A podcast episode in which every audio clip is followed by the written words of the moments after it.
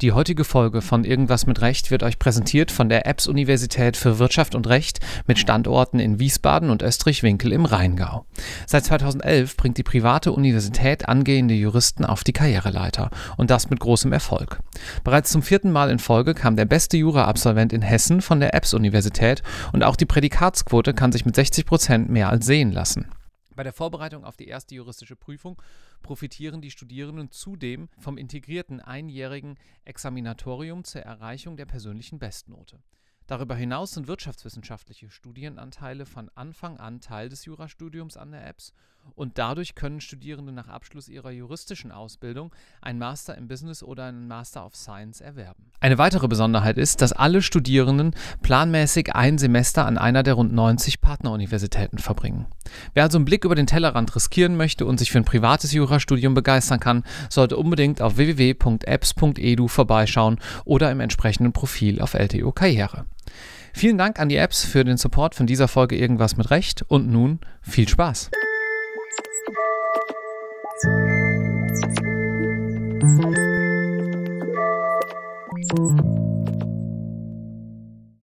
Herzlich willkommen zur zweiten Episode unseres kleinen Arbitration Specials hier bei Irgendwas mit Recht, eurem Jura-Podcast von LTO und LTO Karriere. Mein Name ist Marco Orndorff und auch heute spreche ich mit Anna Massa. Hallo Anna. Anna, heute wollen wir uns ein kleines bisschen anschauen, was es eigentlich mit der sogenannten Schiedsvereinbarung auf sich hat. Aber bevor wir da auf einige pathologische Klauseln eingehen, lass uns noch mal ganz kurz Ad-hoc-Schiedsverfahren und administrierte Schiedsverfahren voneinander abgrenzen.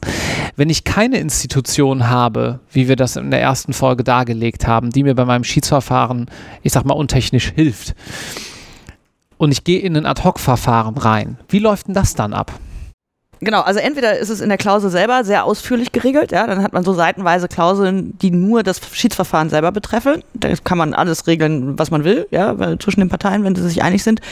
Oder aber man verweist auf die zum Beispiel UNCITRAL Rules, die dann ein Ad-Hoc-Verfahren als Regelwerk schon haben. Ja? Mhm. Und das hat dann äh, den Vorteil, dass man sich selber reinschreiben muss hat aber immer noch meiner Meinung nach den Nachteil, dass man eben keine Institution im Hintergrund hat, sondern das ist dann tatsächlich so ad hoc, heißt dann auch ad hoc. Das heißt also, du schickst dann eine Notice an den Gegner, an den Gegner, nicht an die Institution, sondern direkt an den Gegner und sagst, ich hätte gerne jetzt Schiedsverfahren. Und dann werden drei Schiedsrichter bestimmt und das bisher noch immer ohne irgendeine Institution dabei. Und dann hängt sehr davon ab, wie groß das Verfahren ist. Normalerweise wenden sich die Schiedsrichter dann an irgendeine Institution, die dann jedenfalls sowas wie Gebühren und Kontoführung und sowas für die Schiedsrichter übernimmt. Der PC PCA, mhm. PCA in The Hague ist zum Beispiel so einer, ja. Oder auch, ähm, ich glaube, LCIA macht das auch, ja? wenn man die anspricht als Schiedsgericht und sagt, wir haben ja diese Ad-Hoc-Arbitration, ich bräuchten bitte administrative Unterstützung in dem Verfahren geht dann auch, aber ansonsten müssen die Schiedsrichter das dann halt alles selber machen. Und das kann auch gut gehen, kann aber auch dazu führen, gerade wenn es so unüberwacht ist und eh, dann, also jedenfalls habe ich ein Ad-Hoc-Verfahren erlebt, was einfach unfassbar lange gedauert hat, weil keiner dem Schiedsgericht mal gesagt hat, ja, vielleicht könnt ihr mal ein bisschen schneller machen. Ja? Also bei der Institution hast du dann halt auch noch jemanden hinten dran, der da so ein bisschen guckt und sagt, also bei der ICC jetzt in den letzten Regeländerungen ist es sogar so, wenn der, wenn der Schiedsspruch nicht nach so und so vielen Monaten nach der letzten mündlichen Verhandlung oder nach dem letzten Schriftsatz kommt, dann gibt es weniger Gebühr fürs Schiedsgericht. Ja? Also man hat inzwischen so ein bisschen Incentive auch geschaffen, dass diese Verfahren dann auch beschleunigt zu Ende geführt werden. Das alles hast du im Ad-Hoc-Verfahren nicht. Ja, du läufst halt das Risiko, dass du irgendeinem, so ich würde mal Rogue Arbitrator ausgesetzt bist, ja, und der dann halt so macht und keiner dem sagen kann, nee, so nicht. Also, außer die Parteien einigen sich, aber die streiten sich ja gerade, ja. Also von daher ist es mit mehr Risiken verbunden, meiner Meinung nach, so ein Ad-Hoc-Verfahren als eine administrierte und in der Situation, wo äh, die Schiedsklausel in den Vertrag aufgenommen wird. Wie muss man sich das vorstellen? Also da sind doch die Parteien wahrscheinlich relativ happy, wenn man mal so einen Vertrag gesehen hat. Die Klausel steht auch meistens irgendwo gegen Ende des Vertrags. Die wird dann so in dem Klischee jedenfalls so ganz zum Schluss dann auch so reingefriemelt irgendwie. Und häufig ja, führt das dann eben zu pathologischen Klauseln. Oder wie ist das? Also das ist jedenfalls eine der Möglichkeiten. Ne? Also ich glaube, es gibt ganz verschiedene. Eine der Situationen ist diese, wie du an, bei uns heißen die dann Midnight Clauses oder sowas. Ja, also wenn das jetzt gerade, weiß ich nicht, das sind die die die Vertragsverhandlungen haben bis in die Nacht gedauert, die Parteien sind sich eigentlich schon einig und dann gehen die CEOs und sagen Halleluja, wir sind uns einig, macht mal den Rest, ja, und dann sitzen die Anwälte da und kloppen sich am Ende eben um sowas wie Schiedsverfahren, staatliches Gericht, anwendbares Recht, ist auch ganz gerne, ja. Und dann muss man sich ehrlicherweise an den Kopf fassen, wie es dann teilweise läuft, weil du dann hast den ganzen Tag über oder ganze Nacht oder monatelang über diesen Vertrag verhandelt, ja, und da stand immer drin englisches Recht zum Beispiel, ja, und ganz am Ende sagt dann einer, nee, englisches Recht will ich eigentlich nicht. Und dann setzen sich die Parteien tatsächlich hin und vereinbaren ein anderes Recht am Ende. Ja? Der ganze Vertrag basiert aber darauf, dass englisches Recht Anwendung findet. Mhm. Zum Beispiel. Ja? Das ist sowas, was dann sehr schwierig ist von der Anwendung her. Und genauso kompliziert ist es halt, wenn ganz am Ende dann gesagt wird, nee, also das, was da bisher drin steht, so die Standardklausel ICC oder Standardklausel DIS, wollen wir eigentlich gar nicht. Wir hätten gerne Arbitration in Hongkong und wir hätten gerne auch irgendwie expedited und wir wollen irgendwie das auch noch. Und wenn das dann anfängt und die Parteien das dann, also entweder wenn es die Corporate-Anwälte nicht beraten von Disputes-Anwälten machen oder wenn es die Parteien selber am Ende machen, kann das eben, wie du sagst, dazu führen, sogenannte pathologische Klauseln in die Verträge reinzuschreiben, die dann äh, schwierig in der Umsetzung sind. Ja? Also nicht alles ist unwirksam, aber auch Zweifel führen eben dazu, dass man sich dann monatelang über die Zuständigkeit streitet zum Beispiel. Also das ist schon dadurch, dass es so irgendwo hinten dran als letztes 18c läuft, schwierig gut zu machen in so einer Situation. Wenn das so eine Verfahrenshürde ist, sozusagen erstmal überhaupt in das Materielle reinzukommen, ja, und sich das ja auch logischerweise rumspricht über die Jahre, was sind denn aus deiner Sicht die Gründe dafür, dass das noch immer teilweise so gehandhabt wird? Also entweder schlecht beraten oder die Corporate-Anwälte, die keine Lust haben, nochmal jemanden anzurufen. Ja? Also ich glaube, das ist besser geworden. Also ich habe inzwischen auch, wir werden vorher, also jetzt in den Vertragsverhandlungen hinzugezogen, wir gucken uns die Schiedsklauseln selber an. Das macht jetzt nicht mehr der Corporate-Anwalt. Ich glaube, das ist spezialisierter geworden. Ja? Gerade auch in so, wenn es dann ein bisschen komplizierter wird und man mehr Parteienverfahren potenziell hat oder eben eine Cross-Jurisdiction-Question, welche Schiedsregeln nehme ich jetzt oder äh, was also äh, berate mich doch mal, lieber Disputes-Anwalt, was soll ich denn da reinschreiben? Das ist inzwischen besser geworden über die letzten Jahre. Und das andere, was auch so ein bisschen besser geworden ist, ist, dass diese, also dass man mehr dazu übergegangen ist, ich nehme die Standardklausel, die ich irgendwo copy-paste vom, vom den Webpages der verschiedenen Institutionen und ich mache damit erstmal nichts. Gar nichts, ja. Ich nehme die Standardklausel. Und das ist auch besser geworden. Mhm. Das macht es einfacher, weil diese Standardklauseln halt einfach, die funktionieren. Ja, die sind Boilerplate, die sind sicher, wenn ein Schiedsgericht so eine Standardklausel sieht, sagt es wunderbar, wir sind zuständig. Aber eben, wenn das dann, wenn der eine sagt, ich will aber das und ich will aber das und soll der Arbitrator vielleicht auch noch die und die Qualifikation haben und am liebsten soll er irgendwie Herr, äh, weiß ich nicht, Peter Wolf sein, ja, und dann stirbt Herr Peter Wolf, dann hast du irgendwann eine Klausel, die einfach gar nicht mehr geht, ja. Und das sollte man tunlichst vermeiden. Du hast gerade eben gesagt, naja, dann streitet man sich erstmal womöglich jahrelang darüber, wo man das Verfahren führen darf oder kann. Wie muss man sich das vorstellen? Also man hat eine ja, eventuell pathologische Schiedsklausel.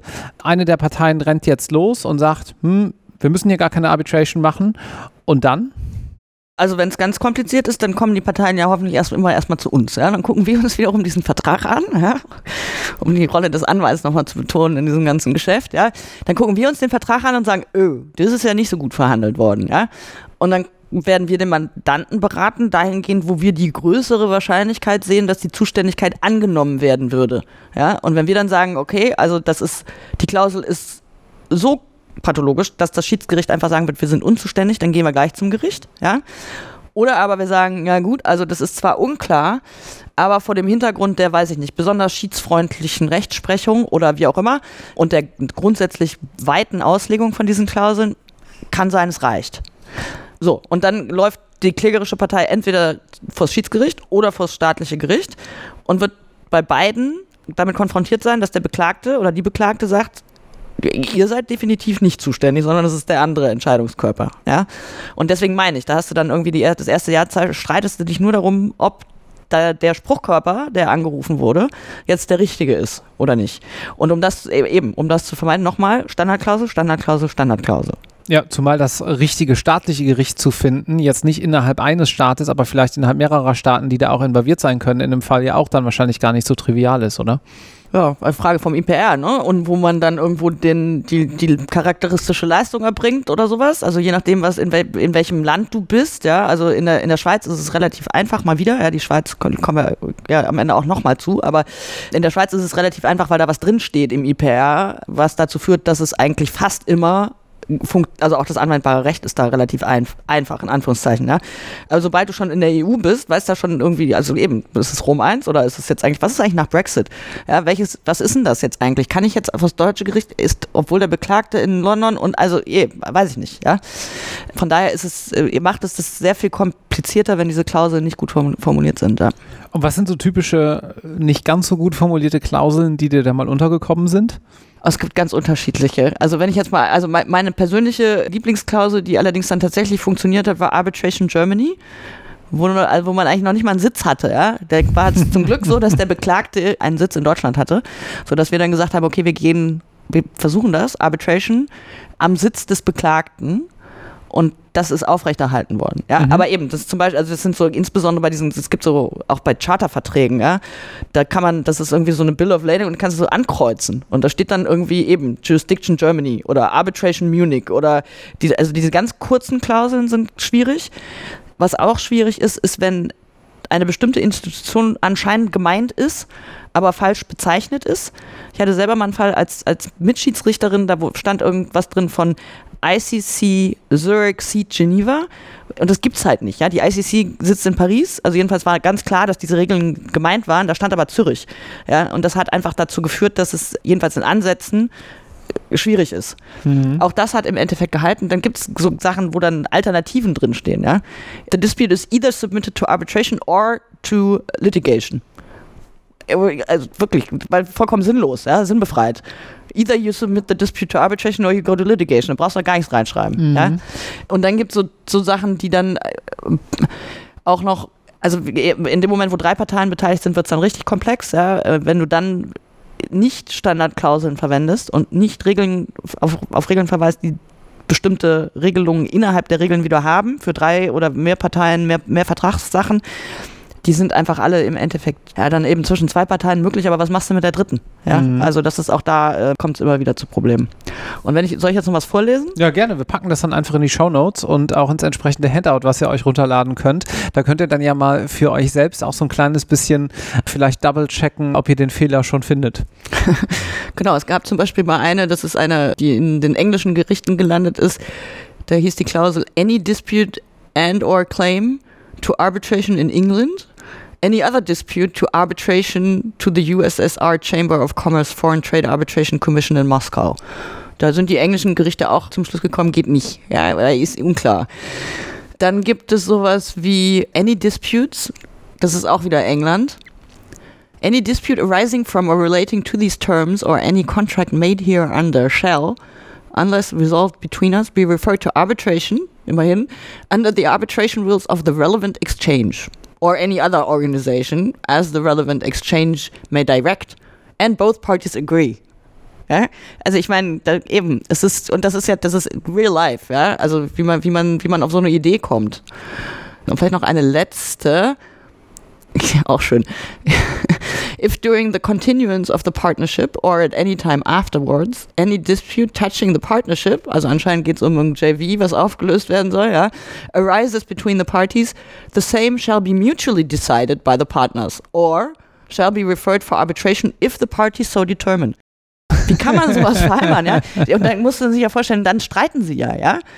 Äh, und dann irgendwie die Dispute-Klausel davon abhängig zu machen, dass die Parteien sich auf etwas einigen, ist einfach so, also es ist einfach vollkommen sinnlos. Ja? Psychologisch doch aber ganz interessant, dass man äh, sagt, naja, wir haben hier in anderen äh, Situationen so gut oder in anderen Themen, die wir jetzt gerade hier in diesem ersten Vertrag oder Joint Venture Agreement oder was auch immer es da genau gibt, haben wir so gut zusammengearbeitet.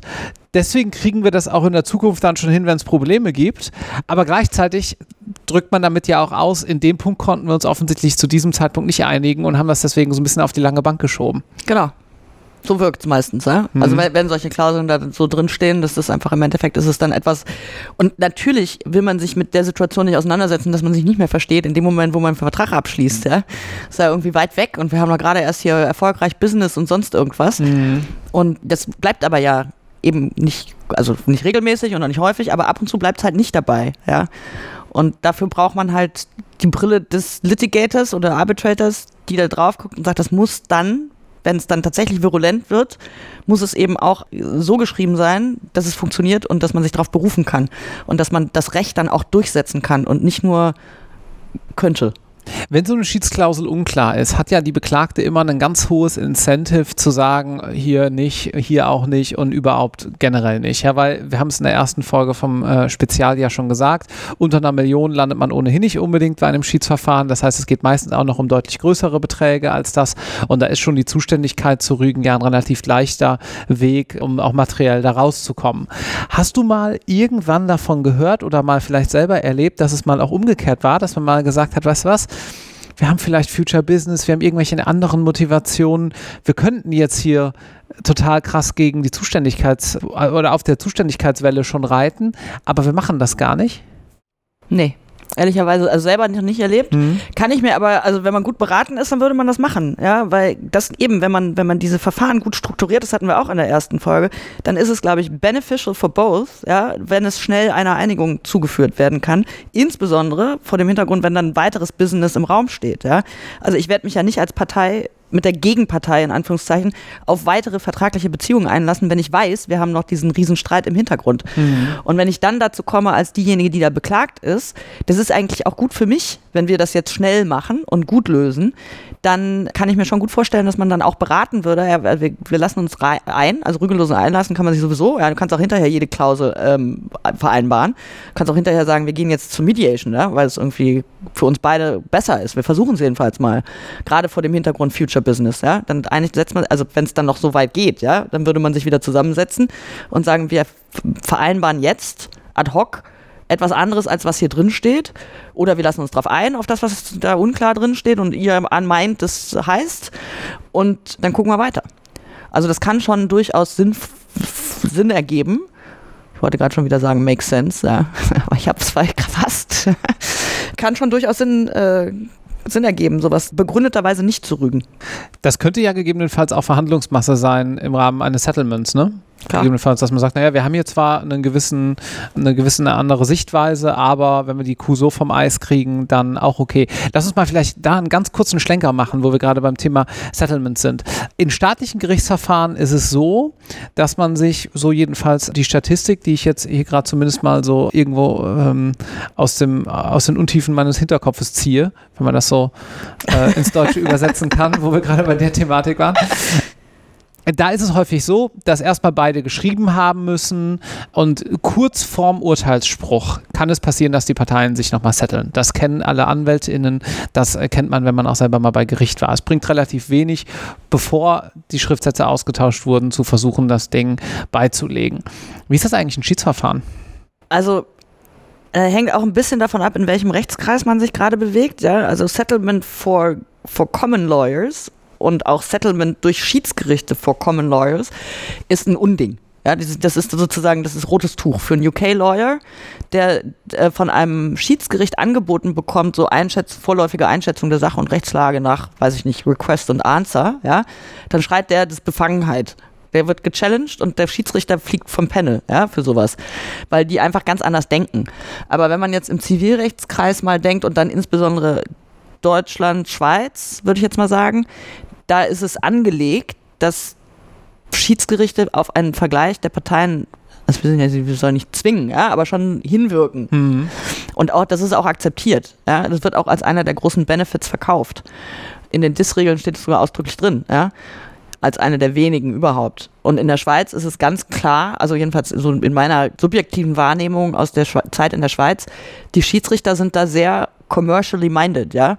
We're, we're settling a dispute of the parties. We're doing a service to the parties. Wir sind hier nicht Rechtsfinder und wir sind nicht Teil, also wir sind nicht die großen Richter in dem Sinne, Teil des Rechtsstaats und sonst irgendwas, sondern wir sind hier Service Provider. Mhm. Und wenn das dazu führt, dass wir eben dazu beitragen können, dass wir uns früher vergleichen als später, dann sind, glaube ich, vor dem Hintergrund jedenfalls, also als Partei wäre ich sowieso glücklich, ja, wenn es schneller geht als weniger, weil ist ja günstiger.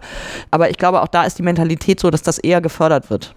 Also von daher, es hängt so ein bisschen davon ab, wo und wie, aber dann ist es schon nicht ausgeschlossen, dass man sich auch früher vergleicht. Wobei auch, auch da, also normalerweise so ein Arbitration muss man schon ehrlicherweise sagen, das ist schon ein strukturierter Prozess und es ist eher ein Ersatz für ein Gerichtsverfahren als eine Mediation. Ja? Also eine Mediation, so wo alle gemeinsam an einem Tisch und äh, wir erzählen uns jetzt mal, warum wir es besser finden würden, wenn wir den Streit heute noch beilegen als äh, innerhalb von den nächsten anderthalb Jahren.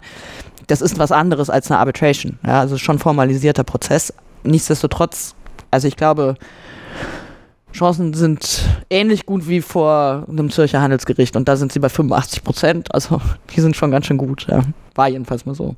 Gut, kommen wir mal zur Schiedsklausel zurück. Du hast schon zwei, dreimal durchklingen lassen, liebe Leute, einfach Copy-Paste, dann ist man schon recht safe.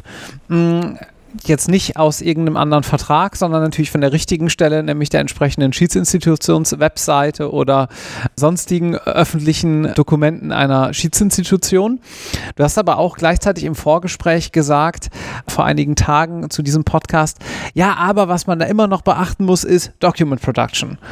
Was hat es denn damit auf sich? Genau, also vielleicht einmal eine, eine Standardklausel, ja, die so äh, im deutschen Raum von der DIS, Deutsche Institution für Schiedsgerichtsbarkeit, da steht drin, das ist Copy-Paste jetzt hier von der Website, ja.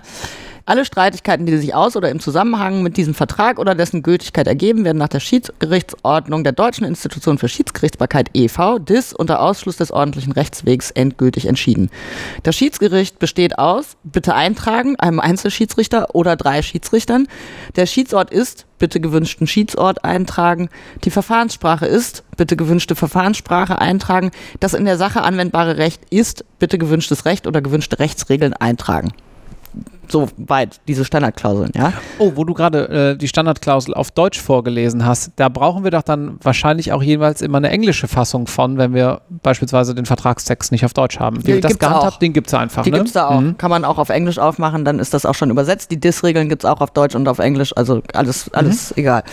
Genau. Und jetzt, wo, wo ich das gerade vorgelesen habe, habe ich jetzt vor der Document Production noch einen Punkt, den mhm. ich immer noch mit aufnehmen würde, by the way. Ja? Und zwar das eine ist, das auf die Schiedsklausel anwendbare Recht würde ich ausdrücklich festlegen, weil es vollkommen unklar ist, welches das ist. Und dann, je nachdem, in welchem Sitzstaat, also für das Schiedsgerichtsverfahren du dann im Endeffekt bist, kann es dazu kommen, dass entweder das Recht des Hauptvertrages auf die Schiedsklausel mit angewendet wird oder aber das Recht des Staates, in dem das Schiedsverfahren stattfindet, oder aber äh, the one with the closest connection oder aber äh, schieß mich tot vierte Lösung. Ja? Das heißt, es ist vollkommen unklar, welches Recht auf die Vereinbarung als solche Anwendung findet, weil das ein einzelner Prozessvertrag ist. Die wir losgelöst äh, sehen müssen von der materiellen Vereinbarung der Parteien. So ist es. Also mhm. äh, nach einigen. Nach anderen ist, umfasst die materielle Einigung über das anwendbare Recht für den Hauptvertrag auch die Schiedsklausel mit. Mhm. Aber das ist dann eine konkludente Rechtswahl sozusagen. Also nach einigen einigen, nach anderen eben nicht. Von mhm. daher reinschreiben, ja, diese Schiedsvereinbarung unterliegt deutschem Recht unter Ausschluss des ZISK. Es gibt nämlich auch noch eine BGA-Entscheidung, die dann sagt, ist das ZISK, wenn es materielle Recht ein Recht ist, was das ZISK, also UN-Kaufrecht, mit einbezieht und der Vertrag unterliegt UN-Kaufrecht, dann wenden die das auch auf, das, auf die Schiedsklausel an. Also wenn man das ausschließen will, dann muss man das auch noch ausdrücklich reinschreiben vor, vor, vor Club sozusagen. Mhm. Und was wir eigentlich erwähnen wollten, äh, weil das nämlich genauso wichtig ist, ist ein ausdrücklicher Ausschluss von US Document Production. Es gibt so eine Vorschrift in der, im US Federal Code 1782 im 28. USC 1782 und nach der Vorschrift ist es eventuell auch bei International Commercial, also Handelsschiedsverfahren so, dass man die Gegenpartei, wenn irgendein Angriffspunkt aus den USA oder ein Ansatzpunkt in den USA liegt, dazu kriegen kann, dass man ex parte die US Discovery Rules geltend machen kann. So, nochmal, vielleicht nochmal einen Schritt zurück, was das heißt, ja? Ja. also normalerweise bei so einem DIS-Verfahren, ja? Hast du irgendwie das also ähnlich wie ein deutsches Gerichtsverfahren, ja? Also ich bringe die Beweise bei, die ich habe und ich habe ganz eventuell so sehr spezifische Anfragen an die Gegenseite. Ich hätte gerne das Dokument, denn ich weiß, es existiert und ich weiß auch, was da drin steht. Ich habe es nur nicht. Ja? Mhm. Und das ist eine E-Mail vom 25.06. von X an Y und das hätte ich gerne von dir, weil das nämlich die Basis für meinen Fall ist. Muss ich aber das Dokument kennen, ich muss den Autor kennen, ich muss, also ich muss ja eigentlich alles wissen, außer dass ich das Dokument nicht habe. Das wäre so normal, ja, mhm. bei uns. Und da ist es dann so, dass du das dem Gericht sagst, ich hätte gerne alles, also jetzt mal ganz platt gesprochen, ich hätte gerne alles, was aus oder in Zusammenhang mit diesem Vertrag bei der Gegenpartei irgendwo existiert. vielen Dank mit freundlichen Grüßen und dann wird das ex parte zugestellt. Und das heißt, ex parte heißt also, die Gegenseite weiß davon nichts, dass das Verfahren anhängig ist. Und das geht tatsächlich nicht überall in den USA, aber noch jedenfalls in Teilen der USA, wenn du einen Ansatzpunkt hast, wie zum Beispiel die Gegenpartei ist US-amerikanisch. Zum Beispiel, um Mhm. obvious Anknüpfungspunkt zu nennen, ja. Und um das auszuschließen, würde ich inzwischen standardmäßig dazu raten, wir schließen es aus, weil sonst, ansonsten du immer das Risiko hast, dass du dich mit eben US-Style Document Discovery, as broad as it gets, auseinandersetzen musst, bevor du überhaupt zur, zum Schiedsverfahren kommst oder während du ein Schiedsverfahren führst.